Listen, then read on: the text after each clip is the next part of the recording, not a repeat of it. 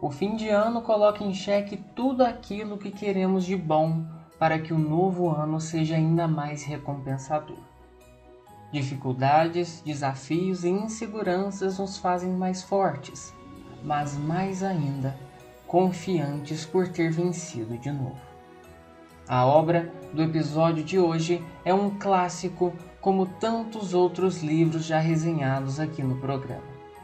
Sua mensagem dialoga com a data do Natal. Se você tivesse a chance de mudar suas atitudes, o faria?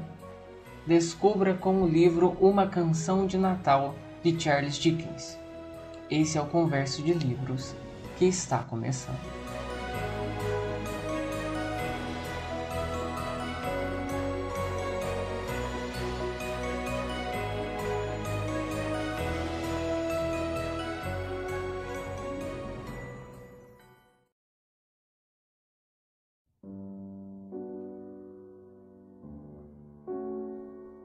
No episódio 30, que abordou a escola literária do realismo barra naturalismo, foi falado de forma breve da estrutura precária que Dickens desenvolveu sua obra. A explicação para isso se deve ao momento em que a sociedade se encontrava, rotinas de trabalho longas, com o advento crescente da Revolução Industrial, fruto do individualismo e da exploração por parte da burguesia do proletariado. O movimento do realismo surgiu como uma forma de democratizar o acesso à arte, que era tida como acadêmica. O realismo explorou o real, e o que era real, além de muitas coisas, era o letramento da sociedade. Dickens facilitou o acesso por meio de uma escrita pautada por falta de habilidade em construir um enredo convincente com construções agramaticais e também por inspirações shakespearianas às vezes negligenciadas. O mundo literário de Dickens é um arquétipo londrino das prisões, tavernas, advocacias, numa atmosfera escura, fria, mas muito viva. Todos os romances do autor são movidos por um senso de justiça ou mal feito, pois o autor preocupa-se muito com problemas da via criminal e social. Se fosse para dar uma doutrina a Charles Dickens, seria do amor.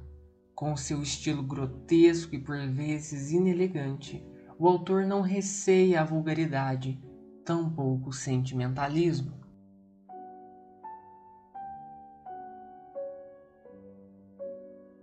Suas obras podem ser agrupadas conforme sugere Anthony Burgess no livro The English Literature. No estilo humoresco ou então romances históricos, tudo se liga à crítica social, tal qual, de forma singela, o autor escreve em uma canção de Natal.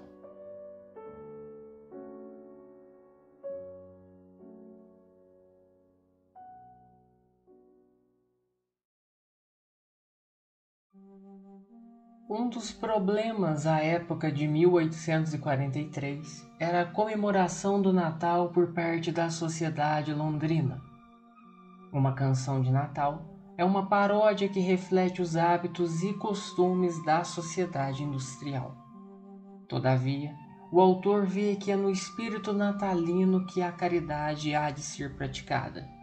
Dessa forma, nasce a obra que dá vida ao personagem Ebenezer Scrooge. Incapaz de compartilhar momentos de amizade e compreender a magia do Natal, ele só encontra refúgio na riqueza e na solidão.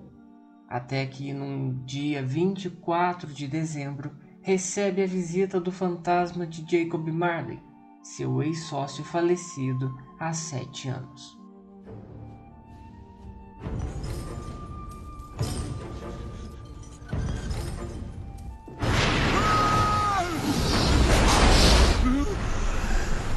Que você quer comigo? Você será assombrado por três fantasmas. Não quero, não. É esse fantasma quem avisa Scrooge que mais três espíritos o visitarão para lhe dar a chance de mudar seu triste fim e ser poupado devagar a esmo depois de morto, assim como Marlin o faz. Eu sou o fantasma do Natal passado. Ah! Assombre mais! Dividido em cinco partes, o livro começa com a chegada do espírito Marley avisando Scrooge dos três fantasmas. O fantasma do Natal passado fará com que o personagem revisite sua infância, mostrando-lhe como ele era e quais causas o fizeram se tornar um velho avarento. O fantasma do presente faz com que o personagem olhe para o seu funcionário que passa dificuldades em casa com um filho especial, além de outros filhos, tentando sobreviver com um salário que mal sustenta as contas da casa.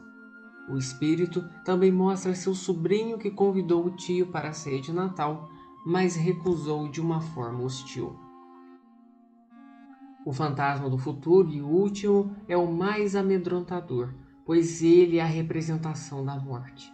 Se Scrooge não mudar seus comportamentos, apenas haverá um destino e fim, a morte, mas não simplesmente o descanso eterno, e sim o fardo de viver como espírito, vagando assim como seu falecido amigo. Um dos livros mais carismáticos da literatura inglesa, uma canção de Natal recebe o crédito por ter concebido a celebração desse evento como entendemos hoje, uma ocasião para agradecer e ajudar o próximo.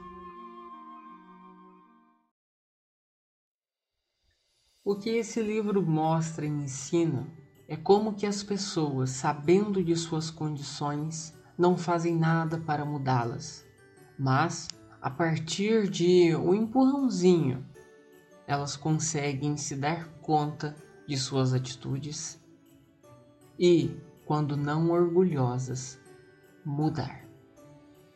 A mudança é a única constância que é necessária, não só nessa época do ano, mas no decorrer de todo ele. A partir da sina de Ebenezer Scrooge, uma parcela da sociedade londrina pôde ressignificar a celebração de Natal, fazendo com que a celebração como a conhecemos hoje se tornasse universal e singela. O livro mostra que as coisas materiais não têm importância alguma, e sim as boas ações que fazemos com elas que esse Natal possa significar uma mudança de hábitos, de ações e de gestos, pois, assim como para o personagem, pode mudar sua vida inteira.